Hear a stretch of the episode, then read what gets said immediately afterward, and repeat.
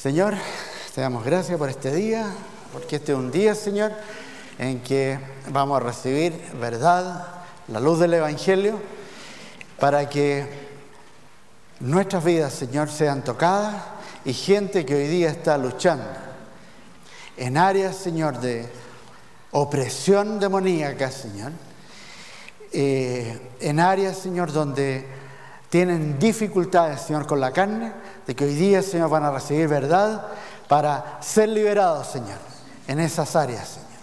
En el nombre de Jesús, Señor. Te damos gracias, Padre, por este día, gracias por la victoria de Jesucristo, Señor, y por el ministerio de poder del Espíritu Santo, Señor, que hace real, efectivo, esta herencia del Evangelio, Señor. Libertad espiritual con Jesucristo, Señor. Gracias, Señor. Vamos a Mateo capítulo 12. Mateo, el Evangelio de Mateo, capítulo 12. Vamos a leer dos pasajes que comprenden varios de los principios de liberación demoníaca que vamos a cubrir hoy día. Primer pasaje. Mateo 12, 22. Entonces fue traído a él un endemoniado, ciego y mudo, y le sanó, de tal manera que el ciego y mudo veía y hablaba.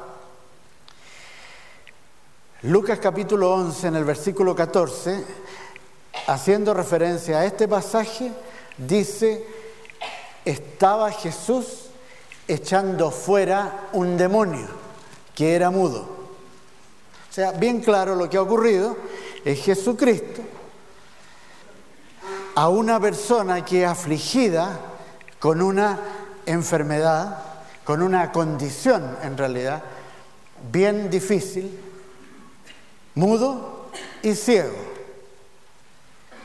Echó fuera al demonio que producía esas condiciones.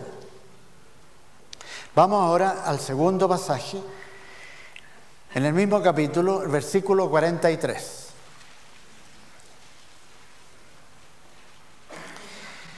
Cuando el espíritu inmundo sale del hombre, anda por lugares secos buscando reposo y no lo haya. Entonces dice, volveré a mi casa de donde salí. Y cuando llega, la haya desocupada, barrida y adornada. Entonces va y toma consigo otros siete espíritus peores que él, y entrados moran allí. Y el postrer estado de aquel hombre viene a ser peor que el primero. Así también acontecerá a esta mala generación.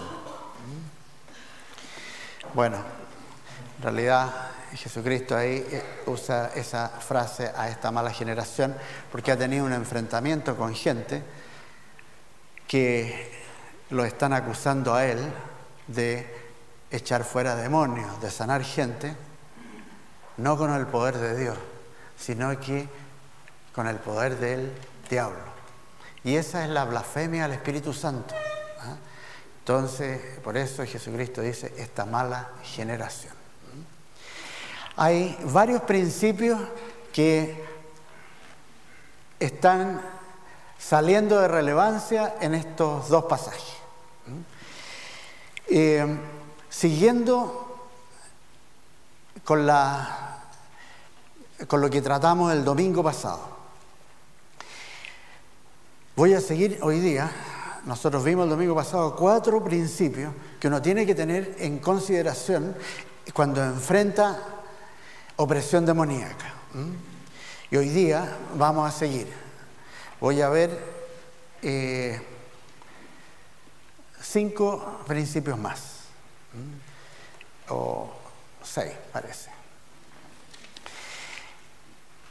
uno ve que una de las características del ministerio de Jesucristo es el enfrentamiento con demonios. Demostró él que existe esa realidad. Eh, el enfrentamiento entre el reino de Dios y el reino del diablo. Y no hay otro reino. Esto lo tienen que tener bien claro. No hay otro. O una persona está en el reino de Dios por medio de la fe en Jesucristo, la persona ha puesto, ha tomado una decisión, creer en Jesucristo para salvación de su alma. Entonces, si se arrepiente de su pecado, la persona entra al reino de Dios. O es parte de la gran masa que son los perdidos, los que son parte del reino de las tinieblas, porque aún no saben que pueden salir del reino de las tinieblas y están perdidos. Y solamente pueden salir si una persona con el poder del Espíritu Santo le predica el Evangelio de Jesucristo para que la persona pueda arrepentirse de su pecado y tener un vuelco en su vida. Tomarse de Jesucristo para salvación de su alma. Y entonces pasa al reino de Dios. Dos reinos. O uno está en un lado o está en el otro. Ahora, muestra el ministerio de Jesucristo que constantemente está este enfrentamiento entre estos dos reinos. Demuestra él que con él hay victoria sobre los demonios. Hay victoria. Y que la obra destructiva del reino de las tinieblas es deshecha por Jesucristo. Esto puede ser a nivel físico, puede ser a nivel emocional o a nivel espiritual, las tres partes que conforman el ser humano. Ahora, si él en su ministerio tiene este enfrentamiento con las tinieblas, él nos advierte que cualquier persona que lo siga a él se va a encontrar con la misma situación. Entonces, él comisiona a sus fieles, a los que creen en él, para enfrentar esa realidad. Y dice él que en su nombre echaréis fuera demonios. Gracias Señor. Es una manera de reconocer quién es de Jesucristo en la realidad. ¿Ah? Ahora, hay muchos principios de que Él los demostró y los enseñó en la Escritura que tienen que ver con liberación demoníaca y que es conveniente que nosotros los sepamos para poder ponerlos en obra cuando estamos enfrentando a una persona que tiene opresión demoníaca. Por ejemplo, en este pasaje, y este sería el quinto principio que yo eh, citaría, en este pasaje queda bien establecido que hay una relación entre opresión demoníaca, presencia de demonios y aflicción de enfermedades. Hay una relación. ¿Ah? En este caso, mudez y ceguera. Ahora, la liberación y la sanidad muchas veces están relacionadas. No siempre es un demonio el causante de una enfermedad. La Biblia también enseña eso. Pero muchas veces sí hay una relación. Para eso está la guía del Espíritu Santo. Discernir. Algo que queda bien patente en este pasaje, en el primer pasaje, es que Jesucristo saca el demonio. Y hay un principio ahí que está establecido. Los demonios solamente obedecen y respetan a alguien que tiene autoridad de Dios y poder de Dios. Solamente respetan eso. Cuando una persona no soluciona los problemas de su carne, le puede ocurrir lo que Jesucristo advierte en el segundo pasaje. Si uno libera a alguien de demonios, tiene que tener cuidado de que esa persona enfrente su responsabilidad, sus actos, lo que él hace, lo que él participa, que es contrario a la palabra de Dios.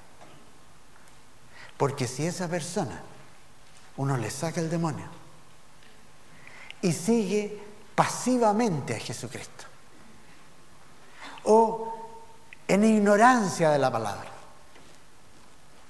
o livianamente mantiene todavía una raíz de amargura en su corazón, no perdona ofensa, o tiene áreas de rebelión contra Dios, no le quepa ninguna duda de que no van a pasar ni dos ni tres días y que de repente el espíritu que salió va a pescar a otros siete peores que él y la condición de esa persona, como me ha tocado ver a veces a mí, es mucho peor después que antes.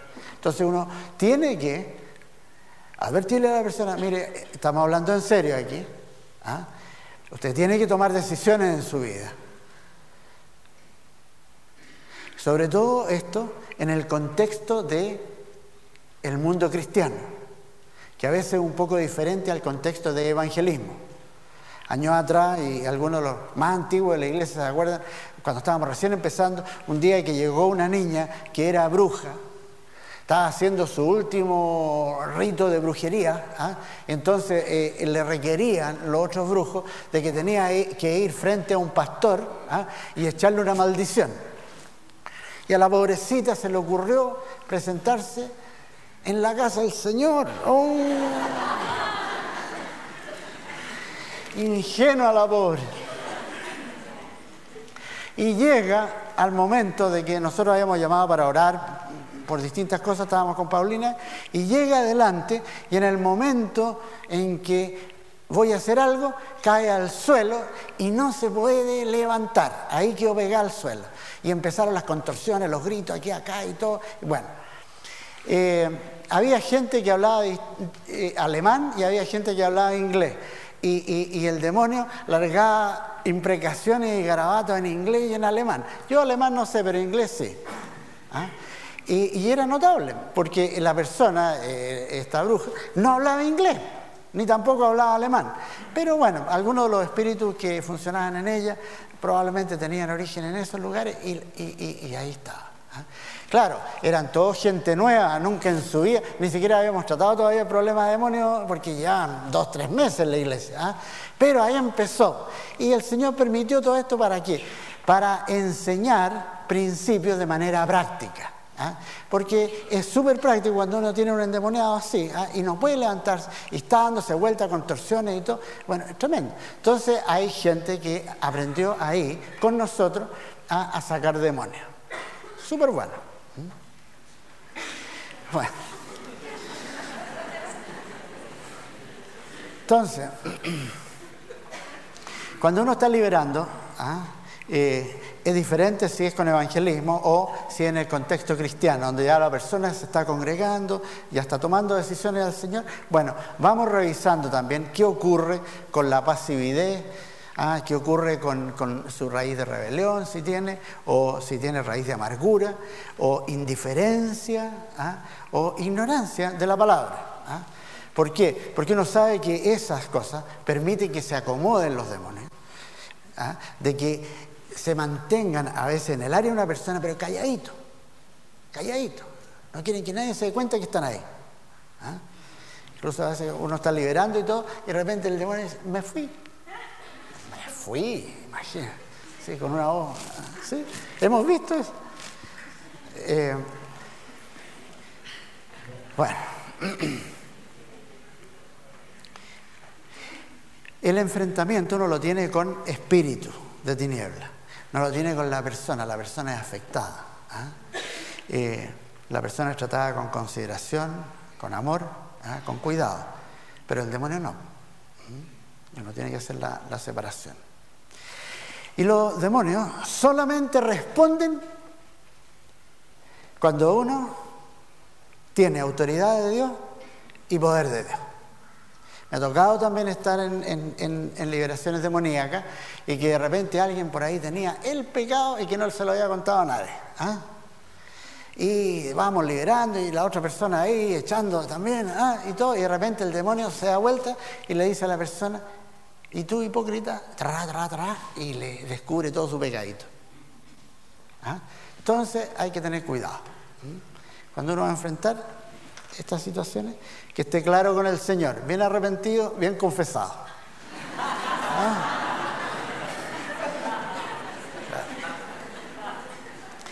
Estas señales seguirán a los que creen. O sea, no estamos hablando tampoco de ah, grandes seres espirituales del cristianismo, líderes de no sé qué cosas. No, no, está hablando los que creen. O sea, esto es la creencia en, en realidad. En mi nombre echarán fuera demonios. ¿ah? Y ahí uno está actuando bajo la autoridad del Señor, en el nombre de Él. ¿ah? No soy yo, sino que es el que está detrás mío. Ese es el poderoso. Ya, otro principio, principio número 7.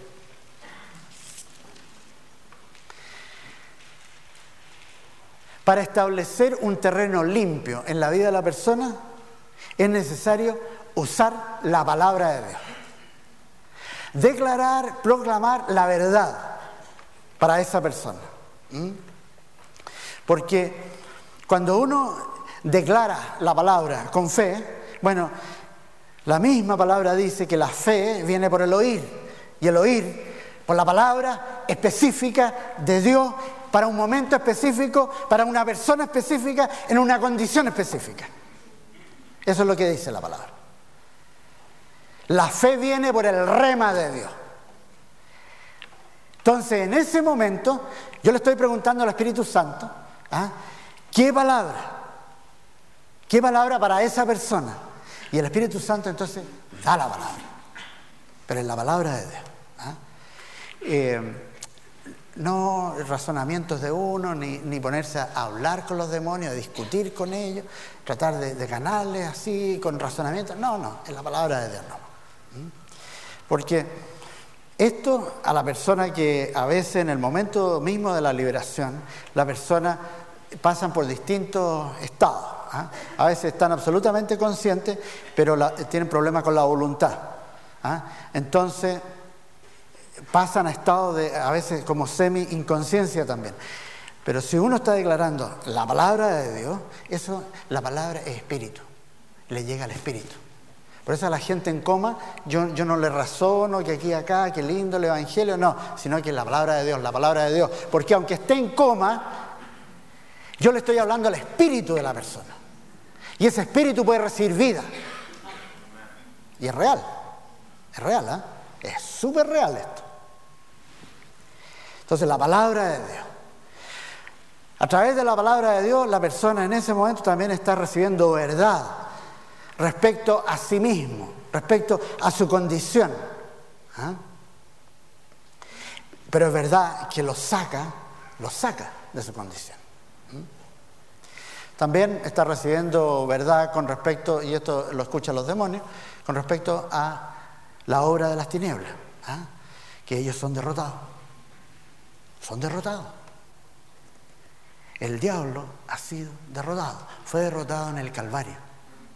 Así que cuando Él está ahí, está en forma ilegal. Si la persona se ha arrepentido de su pecado, si la persona ha confesado su pecado al Señor, ya el demonio está ahí en forma ilegal. Y uno tiene que tenerlo claro. Y eso se lo declara a los demonios. Ustedes están ilegales. ¿ah? Ustedes fueron derrotados en la cruz. Bueno, entonces la persona así puede recibir fe para ser sacado de la condición y sanado. No es la única manera ¿eh? que el Señor sana, entre paréntesis. Otras veces sana de otras maneras. A mí también me ha tocado eh, situaciones en que nada más que predicando la palabra, gente ha sido sanada. ¿ah? Hace años atrás me acuerdo un caso bien específico, una persona de sordera, de sordera, mientras estaba, mientras estaba predicando yo, el Señor le, le abrió, era un oído, totalmente sordo. Gracias, Señor. Estaba tan impactado que después me invitó a que lo conociera. Fue súper bueno porque viví en Punta Arena. Aproveché de conocer Punta Arena. Otro principio. Esto en el contexto de cristiano, liberación de demonios en cristianos. ¿eh? En la medida que la persona acepta responsabilidad, su propia responsabilidad, por sus hechos, por lo que es, las cosas que ha hecho, en esa medida la persona puede recibir verdad de Dios. Dios lo puede realmente iluminar en esa área. Es muy, muy importante para el Señor de que la persona tenga un corazón dispuesto a arrepentirse, un corazón abierto a Él.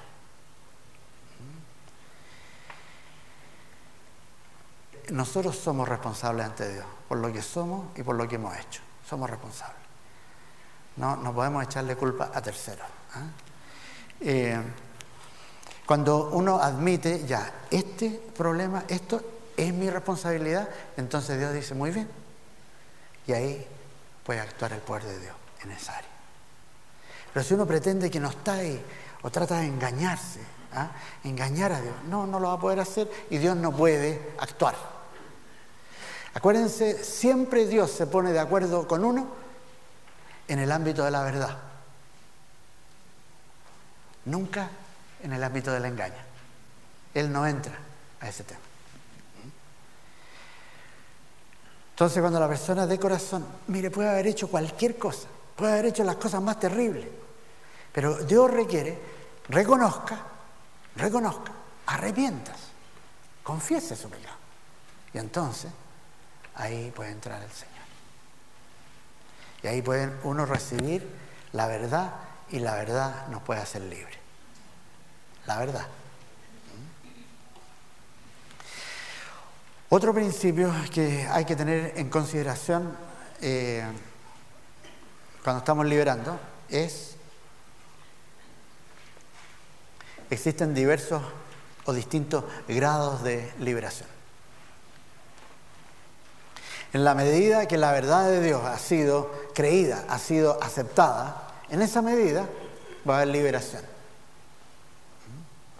Y nosotros cuando estamos liberando a una persona y le estamos preguntando constantemente al Señor, a veces también el Señor dice, hasta aquí nomás, hasta aquí nomás. ¿Ah? ¿Por qué? Porque la persona no, no, hasta ahí está caminando, en esa verdad. No, no, no conoce más, no, no tiene más experiencia con el Señor. Entonces, Señor, hasta ahí nomás.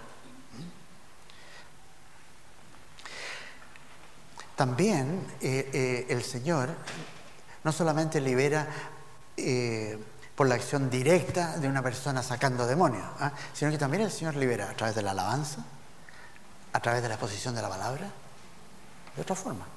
¿ah? Entonces, la persona puede someterse a Dios y resistir al diablo solamente de acuerdo al grado de madurez o entendimiento espiritual que tenga. ¿Mm? Tanto respecto al, terreno que le ha cedido al enemigo, como a con qué clase de espíritu está, luchando. Y ahí es bien importante eh, considerar qué puerta la persona puede dejar abierta para opresión demoníaca. Si hay fortalezas ¿ah? en la vida de la persona que tienen que ser derribadas. Eh, por ejemplo, cubrir la raíz de amargura, cubrir eh, si hay mentiras, si hay engaño, si hay odios. ¿ah? Esas son fortalezas en el corazón. Y eh, uno no puede pretender de que se van a solucionar si uno no las reconoce que están ahí. ¿Qué le parece? Mire, Efesios 4:31. Vean ustedes.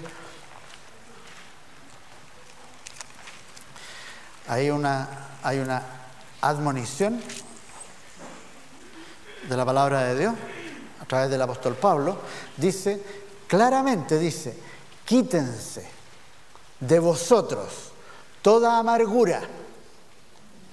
Amargura por falta de perdón de ofensas.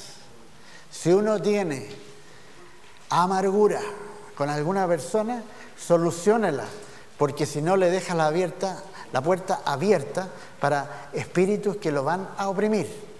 ¿Ah? Quítese de vosotros toda amargura, enojo, ira, gritería y maledicencia y toda malicia. Ustedes saben, hay espíritu de perversidad que la gente no se los puede sacar de encima. ¿Por qué?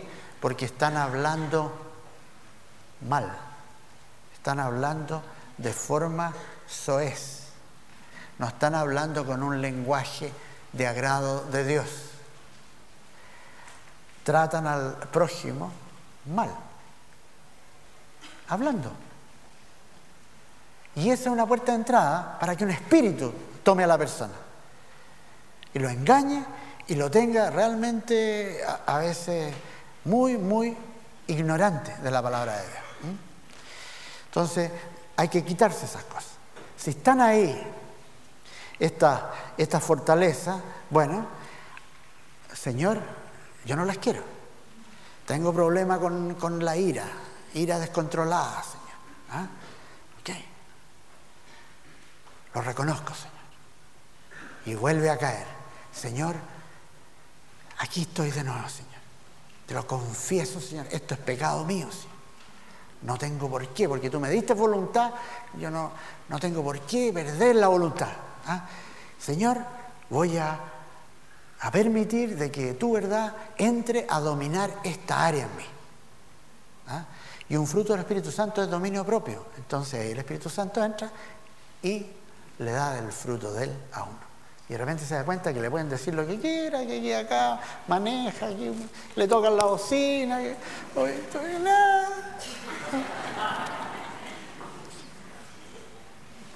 ¿Cómo se llamaba la pastilla esa?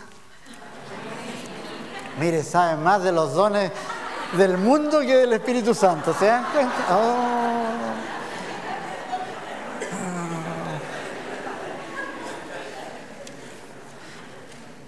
hay que cerrar la puerta, ¿ah? porque si uno ha tenido liberación, eh, eh, la liberación va a tener corta vida y, uno tiene que cuidar de que el Estado después no vaya a ser peor. Bueno, principio número 10. Generalmente un demonio entra cuando la persona le da lugar a ese demonio. Ahí mismo en Efesios 4:27 dice, ni deis lugar al diablo. No se lo den. Una de las maneras clásicas, una voluntad pasiva, una mente pasiva, una actitud pasiva frente a la vida es una puerta ancha para opresión demoníaca, ancha. Una de las cosas que Jesucristo hace cuando toca la vida de una persona es que lo activa. Empieza a ejercer la voluntad. Toma decisiones. La indiferencia, obviamente, tiene que ver con pasividad. O la ignorancia de la palabra de Dios. Eso es un lujo que nosotros no nos podemos dar si queremos tener victoria contra el enemigo. Porque a través de la palabra de Dios aprendemos nosotros cuál es la voluntad de Dios. Y si uno está caminando en la voluntad de Dios, puede enfrentar cualquier demonio, cualquier cosa. No le va a hacer mella. No le va a hacer mella. ¿Mm? No darle lugar al diablo. Ni con rebelión, que viene de la raíz de amargura. ¿ah? Porque eh, eh, si uno se mantiene en esa área, siempre tiene conflicto con gente. ¿eh? Me dijeron, me pusieron una cara que aquí, acá, o que esto no me gusta como lo dicen, o por qué lo dijeron ahora y no, no, le dieron tiempo aún. No sé, hay tantas razones para, tener problemas con gente. ¿ah? Y, pero hay gente que se da vuelta en esto y le da y le da y alimenta. Y entonces vienen todos estos espíritus y le dicen, échale nomás, sí, no, no, no, pobrecito tú que eres tan buena, oh, cara angelical aquí acá. Y la persona se, se convence. Espíritus de engaño, espíritu de engaño. La persona que mantiene, o sea, sin perdonar ofensa, no le lleva ni una duda de que le abre la gran puerta a un espíritu de engaño espíritus de mentira, que le empiezan a mentir aquí. Y el espíritu de perversidad que lo agarra de acá. La, persona empieza muy engañada, empieza a actuar en forma perversa, empieza a hacer cosas que abiertamente están en contra de la palabra de Dios, abiertamente están en contra del amor de Cristo. Y la hacen. Entonces, no es un tema liviano, uno tiene que perdonar ofensas. La que sea, quien sea, como sea, uno perdona, perdona, perdona. Ese es el carácter de Jesucristo, eso es lo que nos mantiene unidos a Él. ¿Mm? Último principio. Número 11. El terreno fértil para la liberación se abona con arrepentimiento con confesión de pecado y con perdonar ofensas. ¿Mm? A veces nosotros le pedimos a la gente que eh, llegue, aquí se van a tener eh, liberación, que ayunen, ayunen un día ¿ah? y que lleguen ayunados. Es mucho más fácil la liberación. ¿Mm? Arrepentimiento, si uno está ayunado, más fácil arrepentirse dejar de lado toda raíz de rebelión contra Dios. Las fortalezas de la carne, uno las puede derribar con algo que es tan sencillo, pero que a veces no lo ponemos en práctica. Las fortalezas de la carne, la obra de la carne. Uno puede derribar las murallas confesando el pecado. Confesando. Mire, anoten esta, esta porción de la escritura porque les va a ayudar a salir adelante en, muchas áreas. Pero aquí es donde el Señor da la receta. Miren, hagan esto y yo voy a hacer esto otro. ¿Ah? Miren, primera de Juan, capítulo 1. Primera de Juan, capítulo 1. Todo lo que es pecado personal, ¿ah? Fortaleza de la carne. Primera de Juan, capítulo 1. Es una cartita que está casi al final del Nuevo Testamento. Capítulo 1. Vamos a leer del versículo 8. Ya. Dice, si decimos que no tenemos pecado, nos engañamos a nosotros mismos y la verdad no está en nosotros. O sea, la relación con Él es en verdad. No pretender de que yo, no, no. Si confesamos nuestros pecados, Él es fiel y justo para perdonar nuestros pecados y limpiarnos de toda maldad. Ahí está. Ahí está. Funciona, funciona esto. Muchas veces la dificultad que el Señor tiene con nosotros y que por eso se aprovecha el diablo para oprimirnos, es porque nosotros no nos relacionamos con Él en verdad. No le confesamos la, lucha que tenemos. Y dice, si ustedes confiesan sus pecados, Él dice, le perdona el pecado pero también lo limpia de toda maldad. Hay una acción instantánea, pero también otra que en el tiempo, una acción continua. Ahí está la libertad. Si decimos que no hemos pecado, le hacemos a Él mentiroso y su palabra no está en nosotros. O sea, bien claro. Bien claro. Relacionarse con Él en verdad. Y, eso que a mí eh, en los años me, ha servido mucho es que mi pecado no me separe del Señor. Mi pecado no, no. Se lo confieso, se lo confieso, Señor. Y entonces el Señor puede trabajar.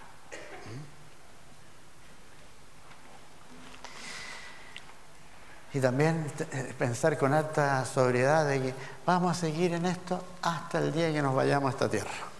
Esa es la verdad.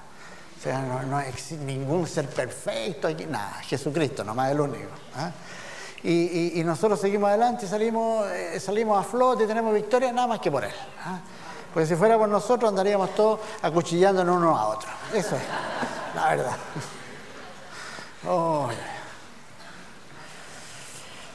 Ya, con esto termino. Tres pasos fundamentales para el ministerio de liberación en el contexto cristiano. Permitir que, primer paso, permitir que la verdad, la luz del Evangelio, lo que dice la palabra de Dios, le llegue a la persona. El, el Salmo 43.3 lo dice de una manera tan, tan precisa. Dice, envía tu luz y tu verdad. Estas me guiarán me conducirán a tu santo monte y a tus moradas. La palabra, la palabra. Segundo paso, permitir al Espíritu Santo que ministre a la persona en el área en que está siendo oprimida. Esto es bien importante. Cuando uno empieza a liberar a una persona de demonios, eh, a veces con el entusiasmo uno empieza a repetirse. Fuera, fuera, fuera, fuera, fuera. ¿ah? No hay para qué repetirse tanto, sino que uno declara, en el nombre de Jesús, fuera. Se sigue la guía del Espíritu Santo, ¿Con qué tipo de demonios estamos tratando? Fuera. Es un espíritu inmundo, es un espíritu perverso, es un espíritu de, qué sé yo, distintas cosas. Y dar espacio al Espíritu Santo para que ministre. ¿Qué es lo que ocurre? Eh, en los años, algunas cosas que me han tocado ver. Por ejemplo, se le da espacio al Espíritu Santo, esperamos ¿ah? en Él, y el Espíritu Santo revela, por ejemplo. Si estamos lidiando con cosas que realmente son importantes en la vida de una persona, y de repente el Espíritu Santo revela, mire, la raíz del problema está en esto que ocurre en su vida. Y muestra qué ocurrió. A veces es muy gráfico. Muestra la escena, muestra la gente, hasta los nombres, que es, notable. ¿ah? Lo revela. Ese es uno de los dones del Espíritu Santo. Entonces, cuando Él hace eso, lo hace porque en ese momento la persona ya está preparada para recibir esa administración del Espíritu Santo.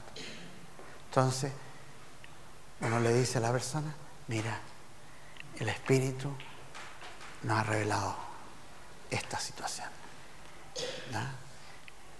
Y puede ser un momento quizás en la niñez o incluso a veces situaciones del embarazo, cuando estaba recién embarazada la mamá, ¿ah?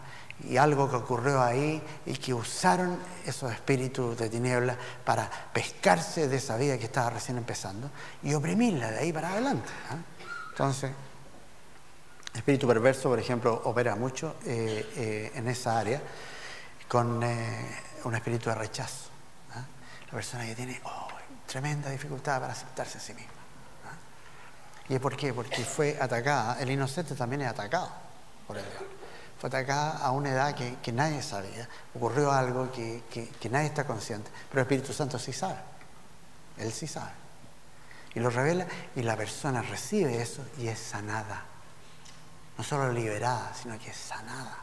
Sanada de todo ese bagaje. Muy importante. Entonces, dar la luz de la palabra. El segundo paso, permitir al Espíritu Santo su ministerio. Y tercero, y para eso estamos acá, establecer y fortalecer al creyente en la herencia que tiene con Jesucristo.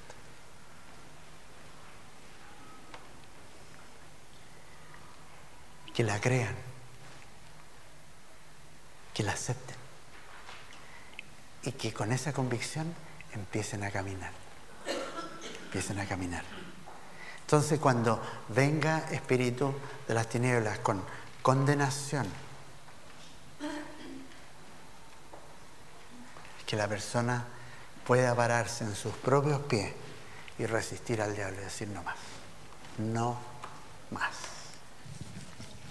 no más condenación. La palabra dice, ya no hay más condenación para aquellos que están en Cristo Jesús, no más, no más. ¿Mm? Señor, te damos gracias, Señor, por tu ejemplo, por tu ministerio, Señor. Agradecemos, Señor, al Espíritu Santo, Señor, de que tú has dado, Señor, en el mundo hoy. Que nos ha hecho partícipes, Señor, del Espíritu Santo. Que nos has puesto, Señor, para que tengamos victoria, Señor. Con la herencia que tú nos has dado, Señor. Victoria sobre el mundo victoria sobre la carne y victoria sobre el poder del enemigo. En el nombre de Jesús, proclamo hoy día que cese, cese el lenguaje de las tinieblas que ataca con engaño a mucha gente. Cese en este momento, en el nombre de Jesús corto, esas ataduras, corto, maldiciones que vienen a través de la sangre y generaciones, maldiciones de engaño, cortos. Proclamo libertad, libertad, libertad del espíritu de engaño, libertad en el nombre de Jesús. Proclamo libertad para recibir con fe la verdad de Dios. Gracias Señor. Sello esas palabras. Que el enemigo no pueda robar esta semilla. Gracias Señor. Que el Señor les bendiga. Terminemos alabando al Señor.